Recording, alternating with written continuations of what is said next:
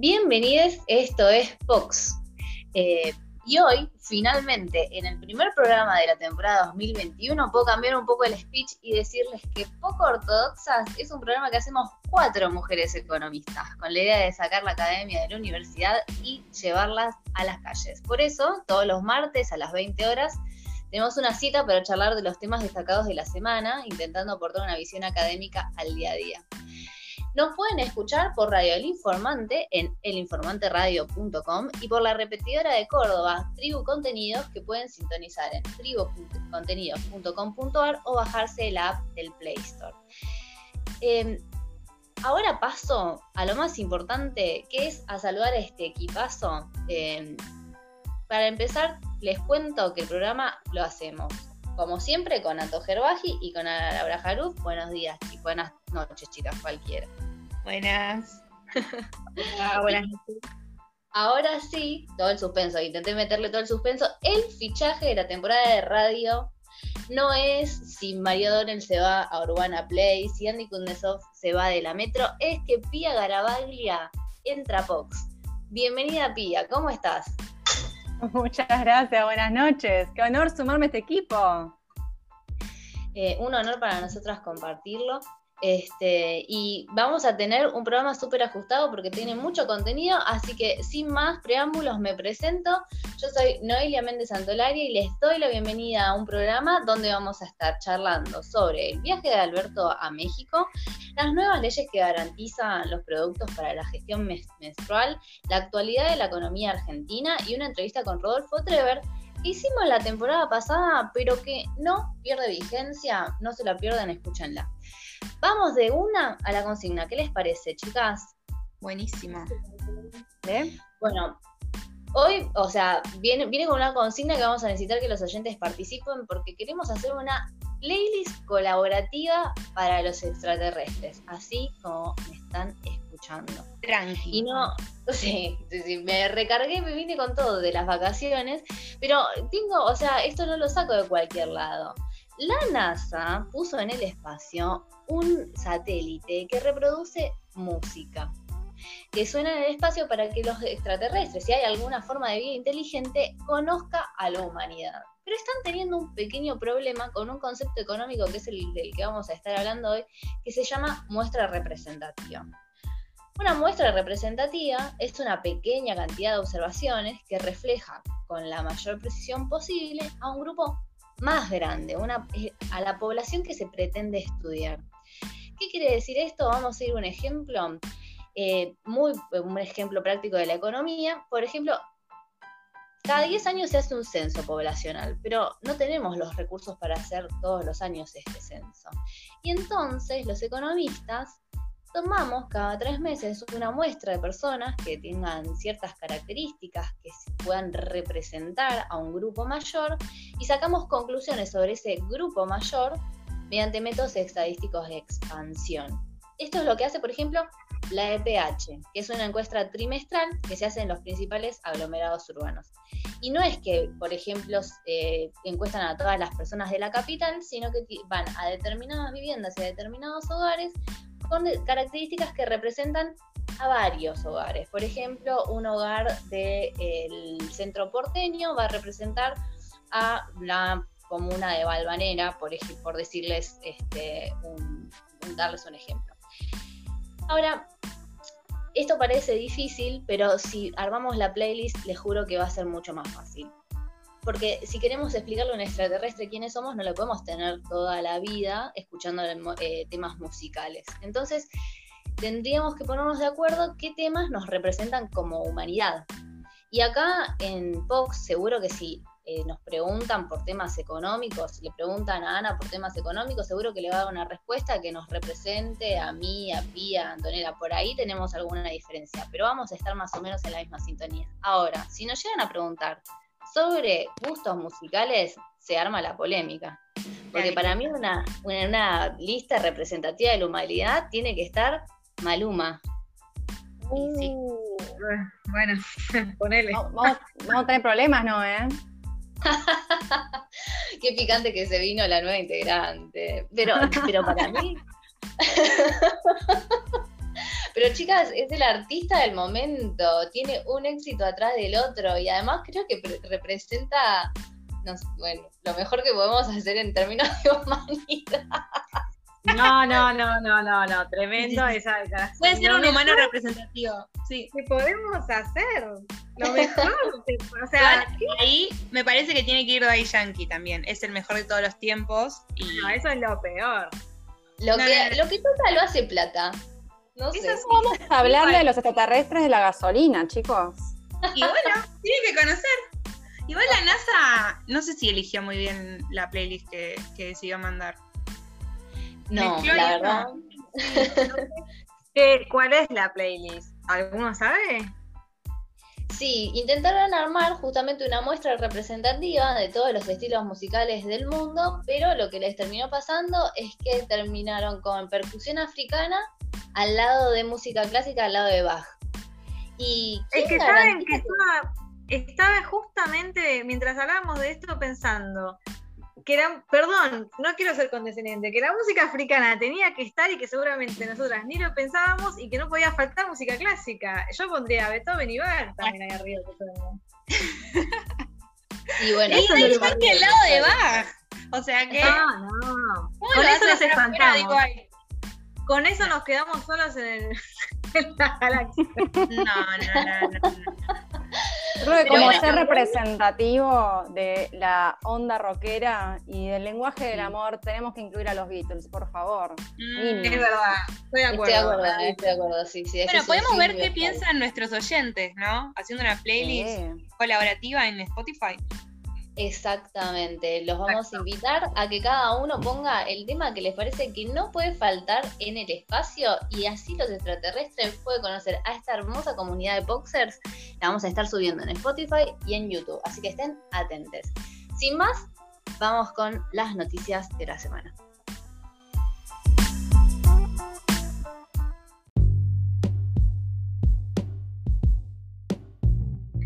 Y nos adentramos ahora en lo que es el tema de la semana. En realidad hay varios, pero bueno, me voy a concentrar en lo que fue la actividad económica que se conocieron los datos ya de cierre de todo el 2020. Les quiero preguntar a ustedes, chicas, ¿qué pensaban que iba a pasar con el PBI, con la actividad en este año de cuarentena y de estar encerrados? Díganme, sean sinceras, por favor.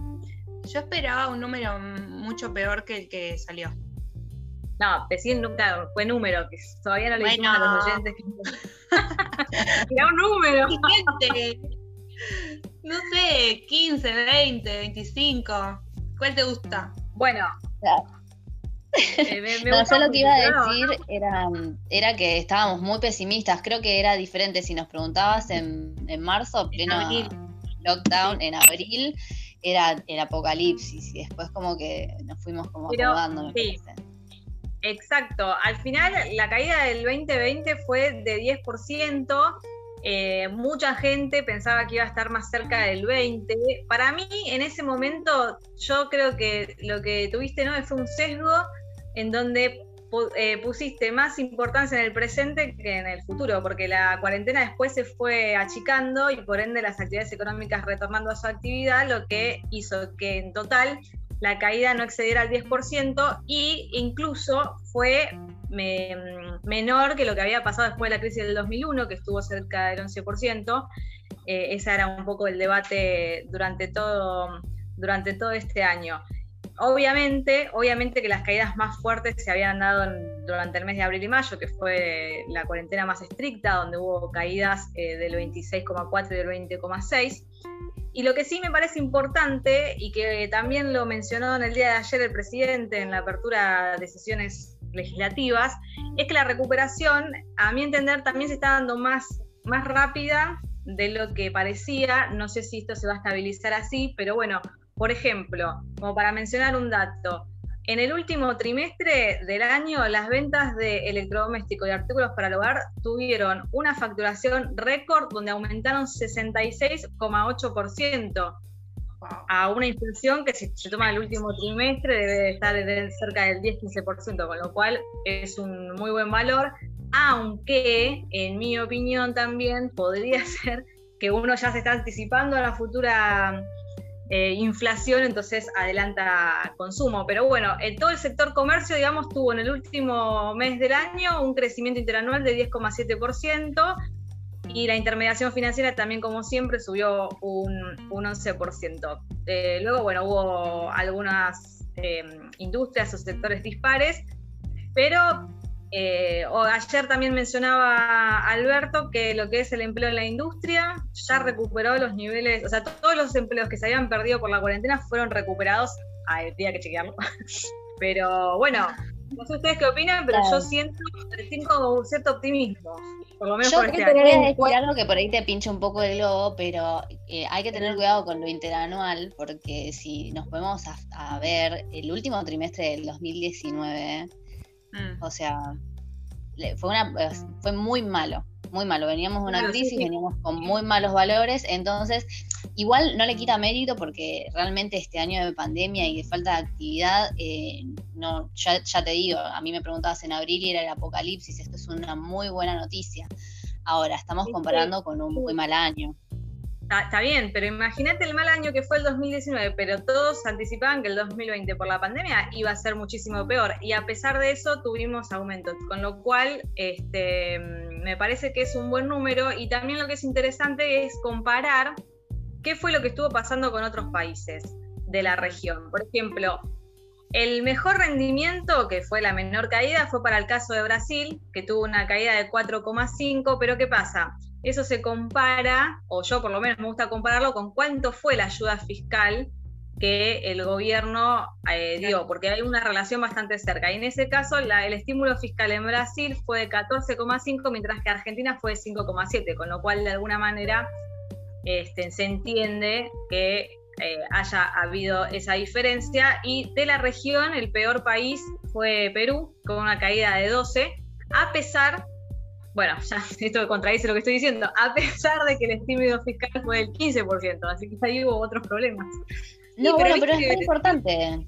Sí, Sí, perdón. Brasil fue muy criticado también por cómo gestionó la pandemia, así que ese número, o sea, no hizo Sí. prácticamente cuarentena, eh, fue un país que del lado de la salud no le dio bola y le dio toda la bola quizás a la economía, ¿vieron cuando está esa dicotomía entre salud y economía?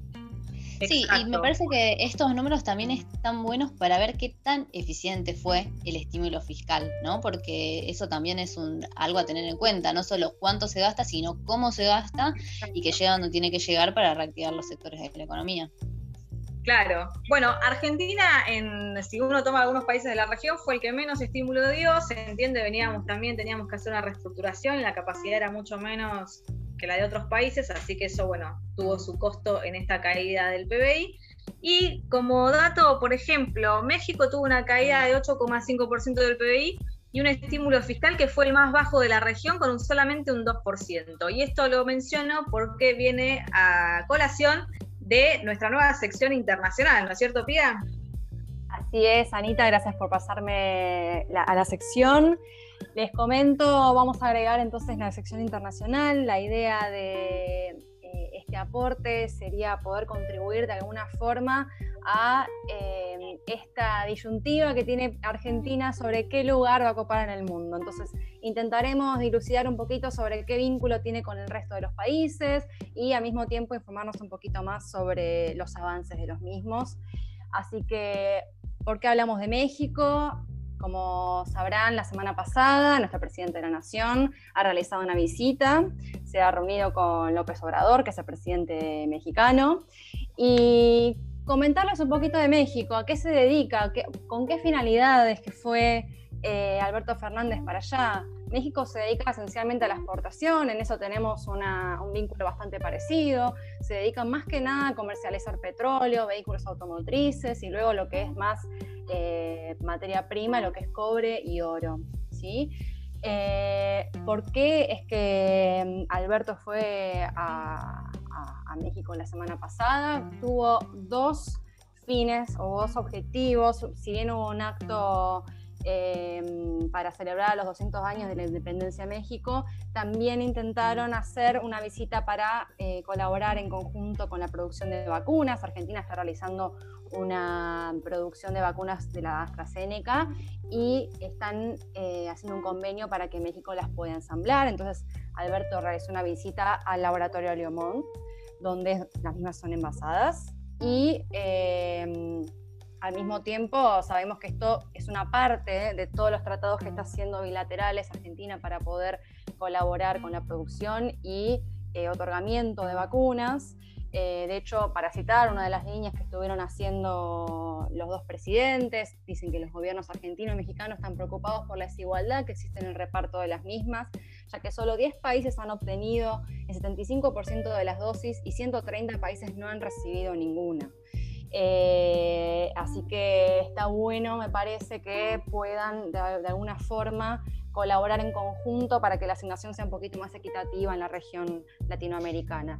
Y la segunda... que, te, que te interrumpa ahí, pero es, es novedoso esta, esta relación bilateral con México y esta fuerte, este, este fuerte vínculo entre Alberto y López Obrador, ¿no? Este, porque yo me acuerdo que, por mucho tiempo estuvimos afuera del ALCA y eso también nos dejó un poco afuera también del, del vínculo con México en lo económico.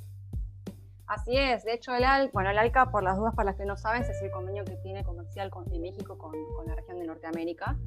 Eh, y eh, lo, novedoso, lo, innovador de esta, visita también radica en el acuerdo bilateral de comercio que están cimentando los dos países, dado que eh, uno de los objetivos principales, de hecho por eso también Alberto agregó una comitiva con, con Guzmán y con Cecilia Todesca, eh, que es empezar a exportar productos cárnicos, ¿sí? Eh, que si bien ya México lo estaba haciendo con Uruguay y con Paraguay, a Argentina le significa una apertura comercial importante. La población de México ronda los 127 millones, con lo cual eh, se entiende que es un mercado más que atractivo.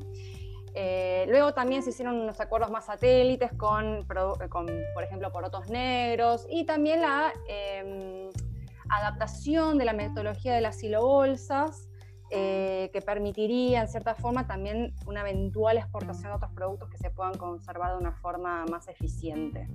Pero bueno, sí, lo como dice no, esto es un, un hito eh, que puede, si bien no se terminó de formalizar, podría significar un avance muy importante en las relaciones comerciales con este país. ¿Qué les parece? Buenas noticias en general, sí. nos traes. Qué bueno recibirte así, con cosas buenas. Ah. Esperemos que sí, así, esperemos que sí. Más te vale que venga siempre con buenas noticias. Ah, solo tenemos buenas noticias. Nada. Lo intentaremos. presión. Yo tengo más buenas noticias. Si quieren, se las cuento en la hilo. Dale. Dale.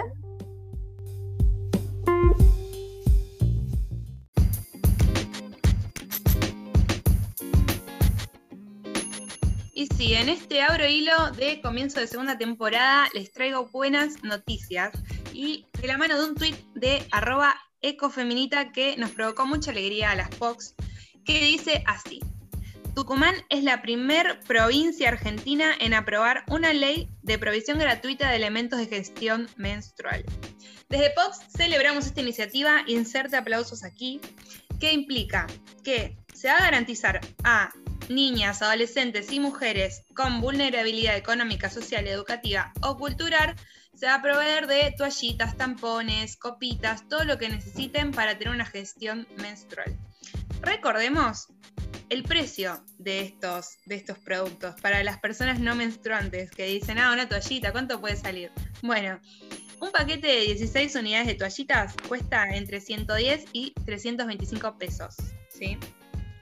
O sea, el costo de menstruar es bastante alto. Esto creo que lo hablamos en el programa con Corina, si quieren repasarlo. Pero encima, si una, mujer, niña o adolescente es de una familia quizás eh, de pocos recursos, imaginemos que no tienen las necesidades básicas cubiertas, es como que si no tenés para comer, vas a relegar el tema de comprar toallitas, por ejemplo. Se, te genera ahí un problema que ya pasa a lo que es salud, porque al no tener los recursos para comprar estos productos, algunas mujeres recurren o a usar más tiempo del recomendado del mismo producto o a recurrir a elementos no seguros como pueden ser pedazos de tela o cosas que no son recomendables.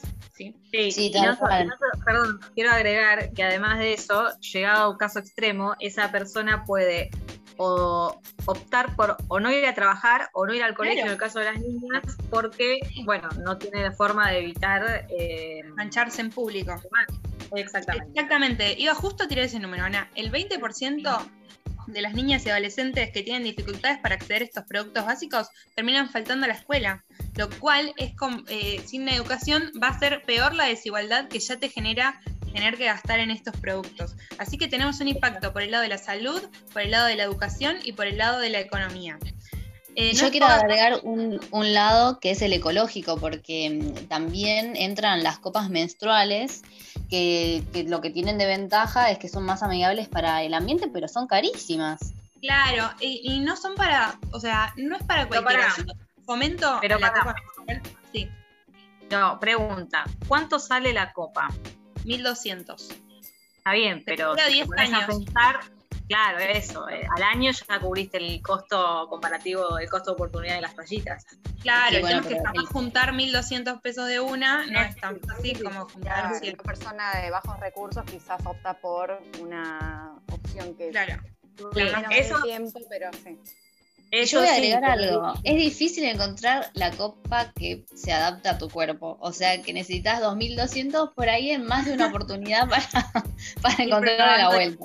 Copas. Bueno, puede ser. No, es para, no todo el mundo se adapta igual a la copa. Yo me parece que es una gran opción, pero también necesita la educación pertinente para su uso y quizás el Estado podría fomentar más el, uso de las copas, estoy totalmente de acuerdo. Un dato que les quiero tirar, que me parece que ahí la provincia de Tucumán estuvo muy acertada, es que la compra o adquisición de estos elementos de gestión menstrual que se van a proveer a, estas mujeres de escasos recursos, eh, deberá ser de preferencia, eh, se le deberán comprar a empresas locales que lo fabriquen.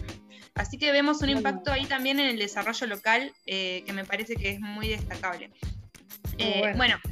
cuando les contesto a las chicas, eh, yo en, mi cabeza reflexioné que si los condones, voy a decir condones quedó re mexicana, pero si los profilácticos o preservativos son gratis, ¿cómo puede ser que las toallitas o copitas o tampones no sean gratis? Con lo básico que son para una mujer cada mes. Y, sí, tal eh, cual. Ahí algunas saltaron y no sabían que eran gratis. Así que. No, yo sí sabía que eran gratis, o sea que en cualquier hospital público te los pueden proveer, pero vos nos citaste el dato. Claro. Las obras sociales también te lo tienen que bancar. Te lo tienen que reintegrar. Yo no tenía la menor idea de eso. No hace falta ir al, hospital, que quizás uno nunca, nunca está de paso en un hospital como para ir a buscar y además es como, o sea, al hospital público sabemos que le faltan recursos y bueno, uno dice, bueno, voy a pagármelo yo para no sacarle recursos al hospital público. No, señora, acá tiene una buena manera de hacer uso de lo que paga de, su prepaga obra social. Están obligados a proveer a hombres y mujeres de preservativos. Eh, así que tienen que generar el trámite y eh, te dan 30 preservativos por mes sin ningún tipo de costo eh, y de que vos 30, Anita? Ay, no. bueno, no dije nada. Yo, no, no, La bandar muere a Ana porque tiene la. la, una cómplice. Anita. No, no, perdón. Yo no dije nada porque, y ahora viene lo polémico, perdón si estoy siendo antigua, pero para mí esto es un tema, el tema del costo de profiláctico y la compra le corresponde al caballero. Perdón, me retiro con esto. Pero me parece bien que, ¿eh? gestionen. No, ellos también tienen que gestionar sus métodos anticonceptivos y el descuento vale para mujeres y para varones, así que chicos, media pila. Chicos y chicos, esto es para todos. Y eh, nada, nos vamos con esta buena noticia de que, celebramos eh, los productos de gestión menstrual que sean gratis en Tucumán y esperamos una política federal de gestión menstrual en el resto de las jurisdicciones. ¿Qué les parece si pasamos para la entrevista con Rodolfo Dreher, que está súper interesante? Dale. Vamos. Pero antes vamos a un tema musical.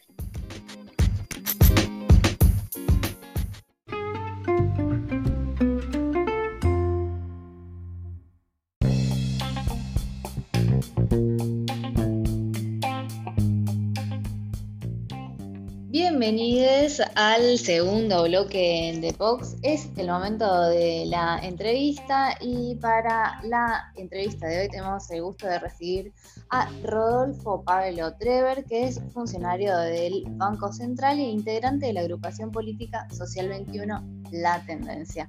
Buenas noches, Rodolfo, ¿cómo estás? Buenas noches, Noelia, buenas noches, Ana, ¿cómo están? Bien, todo bien. Muchas gracias por, participar. Te queríamos conocer, bueno, eh, este, supongo que esta, esta anécdota la conoces, pero nosotras te conocimos a través de Instagram. Un oyente nos contó que estás impulsando el plan naval transporte eh, por agua con reserva de cargas y FODIN, que es un plan de logística y que cuenta con estado parlamentario en el Congreso Nacional.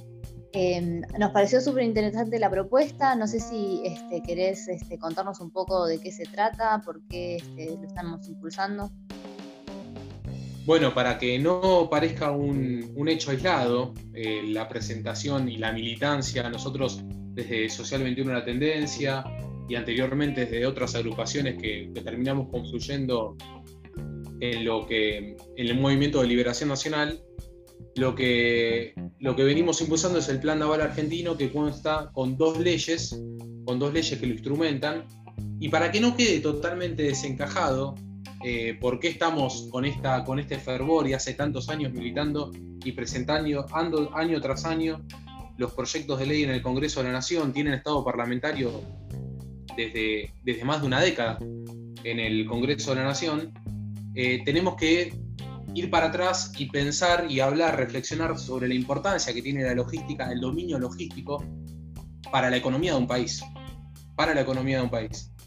Para eso eh, me gustaría que, pensemos ¿no? cómo se dio la, revolución industrial en la Argentina de Perón, que comenzó en el 1946, cuando, cuando Perón encara la revolución industrial para cambiar eh, la, la, matriz productiva nacional lo que, lo que tenía, el objetivo que tenía era bien claro, dejar de depender de factores exógenos que generaban dependencia a la economía nacional. Entonces se trazó grandes pasos, que, son, que eran desendeudamiento, en primer lugar, crecimiento cuantitativo y cualitativo de las exportaciones, o sea, valor agregado y cantidad de las exportaciones, adquisición de grandes bienes de capital con ese incremento de las exportaciones con la finalidad de sustituir las importaciones, que eran el principal objetivo y la solución final, sustituir las importaciones que invadían la Argentina y que le prohibían, le quitaban el trabajo a los argentinos. Y eso es lo que sucede hoy día. Hoy, hoy en día la Argentina insume más de 30 millones de toneladas de importaciones año tras año que tienen implícito más de 8 millones de puestos de trabajo, según cálculos propios, y esas son, esos son los puestos de trabajo que hoy en día faltan en la Argentina, son el motivo por el cual nuestras familias, nuestros hermanos, el pueblo argentino no puede desarrollarse económica, social y por lo tanto culturalmente. Entonces, ese proyecto que inició con Perón constaba en la táctica, en el modo de llevarlo a cabo, no podía esperar que lo ejecute el empresario privado, los, organismos multilaterales, no iba a esperar un préstamo del Banco Mundial, del Fondo Monetario Internacional, no iba a esperar que organismos extranjeros apuesten a ese proyecto. Lo que utilizó como pilar fundamental de ese proyecto fue poner al Estado en los sectores estratégicos de la economía. En ese sentido, lo que hace es discriminar áreas indispensables en la economía argentina y áreas industriales aún no desarrolladas. Para eso crea en 1948 el astillero Río Santiago, en ese momento el astillero más grande de la patria grande.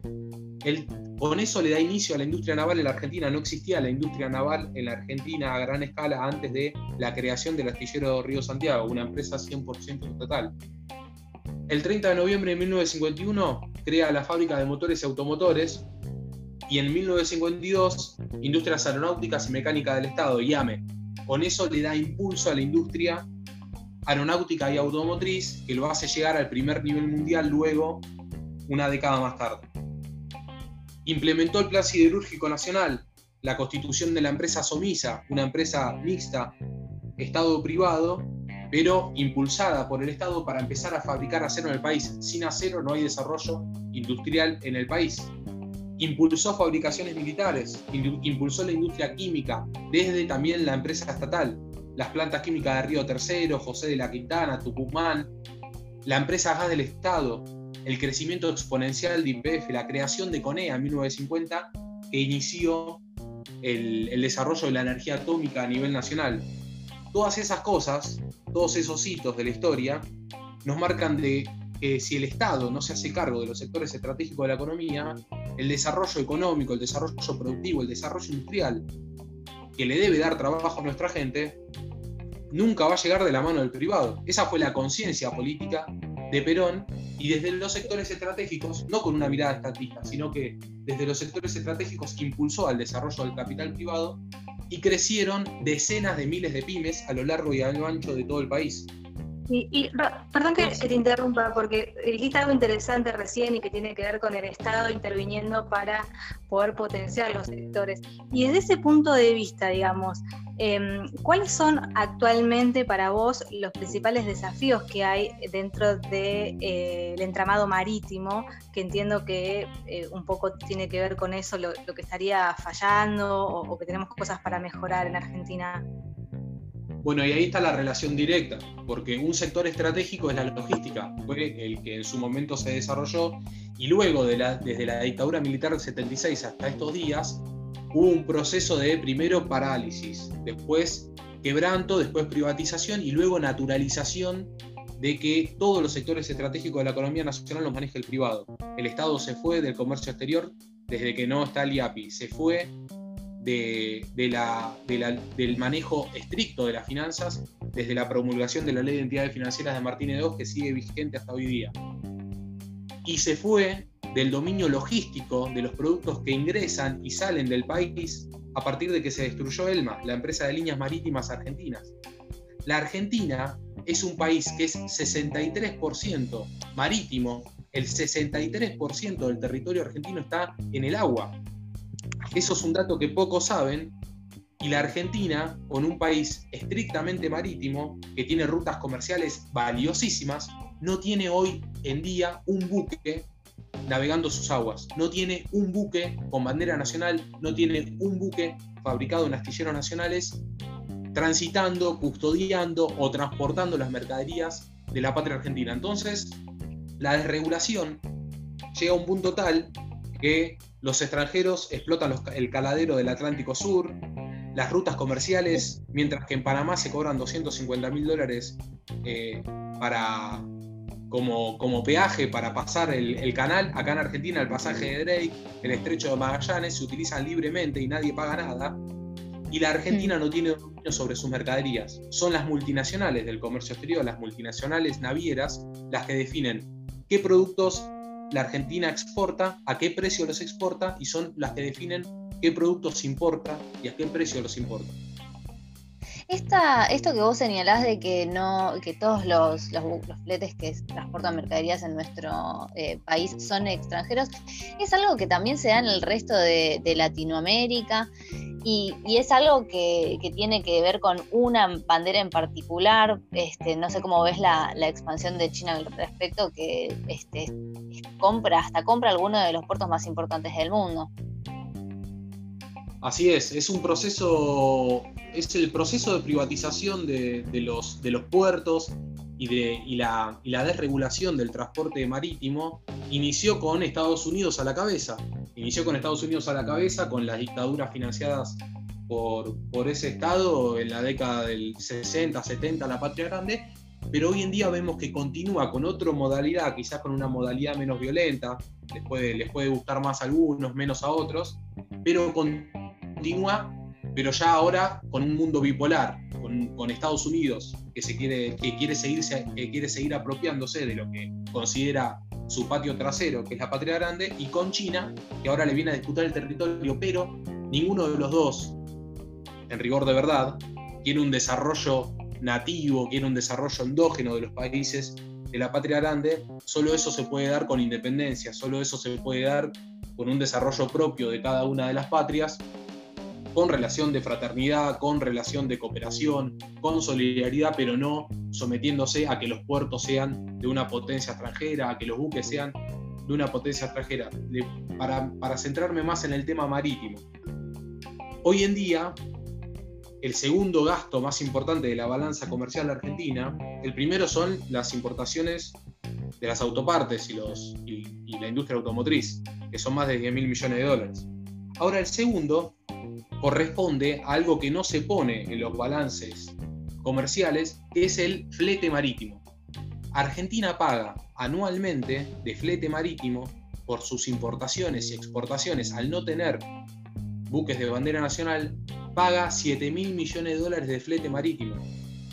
Paga 7 mil millones de dólares de flete marítimo que está implícito en el precio, baja el precio de las exportaciones por el flete marítimo extranjero y sube el precio de las importaciones por el flete marítimo extranjero. la tonelada de soja, transportar una tonelada de materia prima en promedio sale 30 dólares la tonelada. Argentina exporta más de 120, 130 millones de toneladas. La cuenta es bastante sencilla. Y después, la tonelada de producto manufacturado de alto valor agregado, transportada en flete, vale más de 90 dólares.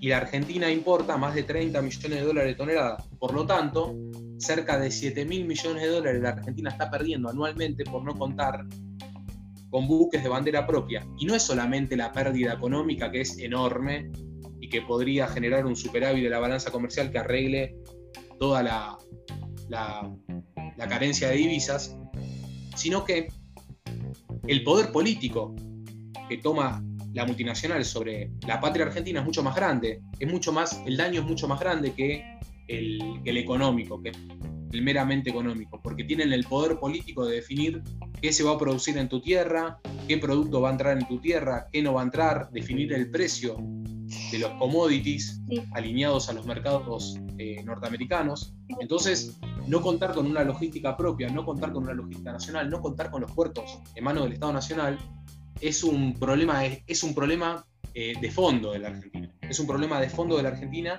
que pocas veces se pone sobre la mesa. Sí, eh, Rodolfo, tengo una consulta. ¿Vos por qué crees que después de tantos años nadie, o sea, ¿cuál es el rol de los privados en esto? Digamos, ellos están conformes con que sea así. Eh, ¿Por qué crees que no se cambia, que no se toma una determinación en nacionalizar esto que vos comentás, justamente para conectarnos más con lo marítimo? Eh, yo también tengo entendido que, em, que el, el costo, ah, hay siempre una discusión que dicen es más caro llevar algo de em, es más caro llevar algo de Ushuaia a Buenos Aires que el, comercio exterior, que llevarlo, no sea a China. Entonces ahora con lo que vos me estás diciendo, no sé si eso es, realmente así o no, que hay una disputa entre si sale más caro interna o externamente. Y por otra parte, ¿por qué crees entonces que no que se tarda tanto en tomar una decisión, quizás tan obvia ahora que te escucho, acerca de la nacionalización de estos sectores? Bueno, primero que las voces de los privados responden a una oligarquía que ya no es nacional. No, casi no existe la oligarquía nacional. Hoy en día es transnacional. Todos los, los poderes económicos más grandes del país tienen cuenta en el extranjero y son accionistas de empresas que navegan en ultramar. Por lo tanto, los los, los intereses que defienden son intereses que están muy alejados de los intereses nacionales y populares.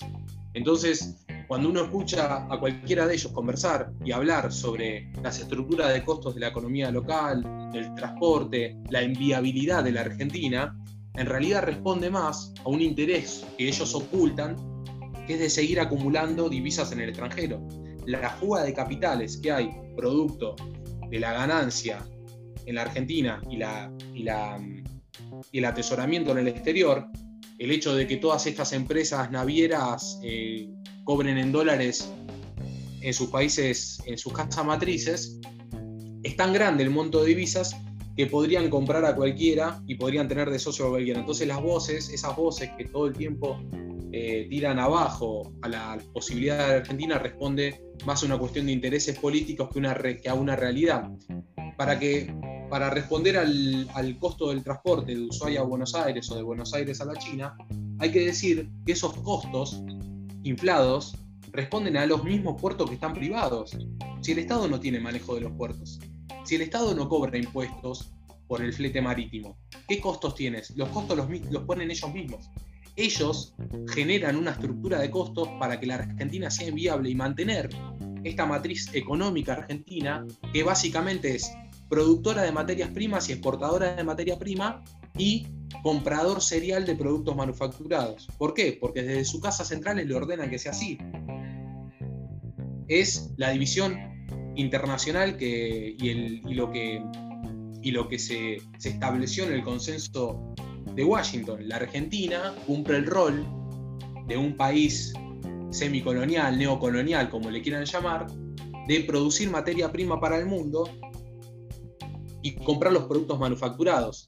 Así, el resultado de la balanza comercial argentina en dólares casi siempre está equilibrado. Exporta 60 mil millones de dólares e importa más o menos 60 mil millones de dólares. Varían los gobiernos, pero más o menos son esas las cuentas. Ahora, cuando uno mide la economía en horas de trabajo, cuando mide los valores económicos en su verdadera dimensión, que son el trabajo que tiene implícito ese dólar, nos damos cuenta que exportamos casi nada de trabajo, no generamos nada de trabajo con las exportaciones y cuando importamos los 60 mil millones de dólares de productos importados, estamos importando más de 8 millones de puestos de trabajo. Y ahí está el principal quebranto de la economía argentina y ahí está el resultado nefasto de la matriz agroexportadora y la decisión de estos privados de hacer inviable al país para que nunca se pueda industrializar, porque tienen el interés de que nunca se industrialice, de, hacer, de permanecer y conservar este orden económico establecido. La verdad que re interesante este, lo, que estás contando. Te voy a llevar un poco a, tiene que ver con el agua, pero otro tema, porque el agua empezó a cotizar en, Wall Street y vimos que sacaste una nota eh, sobre este tema. ¿Cuál es tu opinión de que eh, se incluya este bien tan escaso eh, en el mercado de futuros? Bueno, tiene que ver con lo mismo, con el mismo objetivo que se empezaron a eh, a poner en los mercados otras materias primas que en su momento empezaban a escasear y que eran estratégicas para el desarrollo de los países. Cuando se, se ponen precios internacionales, en la globalización, cuando se ponen precios internacionales de las materias primas, en la carencia de alimento, lo que sucede es que determinan el precio del extranjero y se termina en el absurdo, se termina en el absurdo de que por los precios y por la dependencia económica de los países mal llamados periféricos, mal llamados en vías de desarrollo, en realidad son oprimidos, son sometidos políticamente, termina pasando el absurdo. Argentina, que produce materias primas para alimentar a 470 millones de personas, pase hambre tenga carencia de alimentos, que, 10 que su población es 10 veces menor a lo que exporta de materias primas. Entonces el objetivo de la mercantilización de los recursos naturales tiene que ver directamente con la apropiación de eso y con generar dependencia a los países que tienen estos recursos. Por eso lo vemos como algo riesgoso, riesgoso y, peligroso y, como una amenaza eh, cierta la mercantilización del agua, porque eh, si sucede lo mismo que sucedió con, que sucede con los alimentos en la Argentina, que sucede con el litio en Bolivia, que sucede con el litio también en Chile, que sucede con las tierras cultivables de Brasil y los incendios provocados, si sucede lo mismo que las guerras permanentes y la fragmentación de los territorios por el petróleo Medio en Medio Oriente, si sucede lo mismo que la guerra económica y física también que se le hace a Venezuela, el asedio a Venezuela por el petróleo, Argentina es un país que tiene mucha agua, tiene mucha agua potable, es el tercer acuífero eh, más grande del planeta Tierra que comparte con Brasil y Paraguay. Entonces, es ampliamente riesgoso y nos, nos urge, nos lleva, nos, nos mueve a tener que militar como fuerza y a promover una unidad regional para enfrentarnos a esta amenaza, porque es una amenaza. Ya, ya vimos lo que sucedió con la liberación del comercio exterior y de las finanzas en cuanto a los alimentos. Pasamos hambre y se nos mueren pibes y viejos en la calle de hambre en un país que debiera estar, que, es que en una tierra que es de abundancia en alimentos. Y si nos pasa lo mismo con el agua, en el mediano o largo plazo, eh, es un problema aún mayor. Entonces, eh, me parece que tiene que ver con eso. Iniciar el camino de la mercantilización del agua tiene que ver con, eh, con lo mismo que hicieron con los otros commodities. Empezar un camino de apropiación del recurso natural a partir de fijación de precios, a partir de que empiezan empresas a, operar en países ajenos y todo el, entramado que sucedió con Chevron en todas partes del mundo con el petróleo, que sucede con Cargill, con Dreyfus, con Monsanto en cuanto al alimento, es lo mismo, pero con otro recurso natural. Claro. Bueno, Rodolfo, la verdad, eh, muy interesante lo que, lo que estás planteando. Me, gusta el análisis con respecto a qué cantidad de trabajo lleva cada uno de los bienes que, se producen. Eh, y por supuesto, de qué, qué, pasó con el resto de las commodities o este, las materias primas que entraron a cotizar en futuros. Eh, tenemos que dejar acá porque se nos termina el tiempo, pero un gusto como siempre. Muchas gracias por haber participado.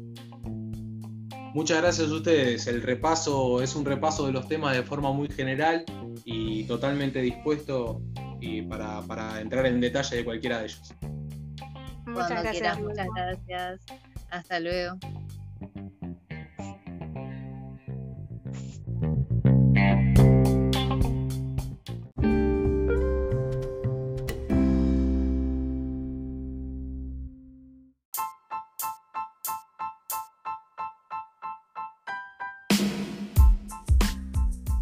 Y llegamos así al final de este primer programa de POX del 2021 y con nueva integrante. Nosotros la disfrutamos muchísimo, esperamos que ustedes también. Y recuerden que nos pueden seguir en qué redes, Santo. Nos siguen en Instagram como Poco y Más Ortodoxas. En Spotify nos vuelven a escuchar también como Pox Poco Ortodoxas. Y, no se olviden de suscribirse a YouTube. También nos buscan como Poco y Más Ortodoxas. Ah, en Twitter, por favor. Poco y Más Ortodoxas ah. también. En Twitter. Estamos en todos lados y próximamente en Facebook también. Así que les vamos a estar pasando esa novedad. Les agradecemos a todos por estar del otro lado y nos vemos la semana que viene. Hasta la semana que viene. Chao, chao.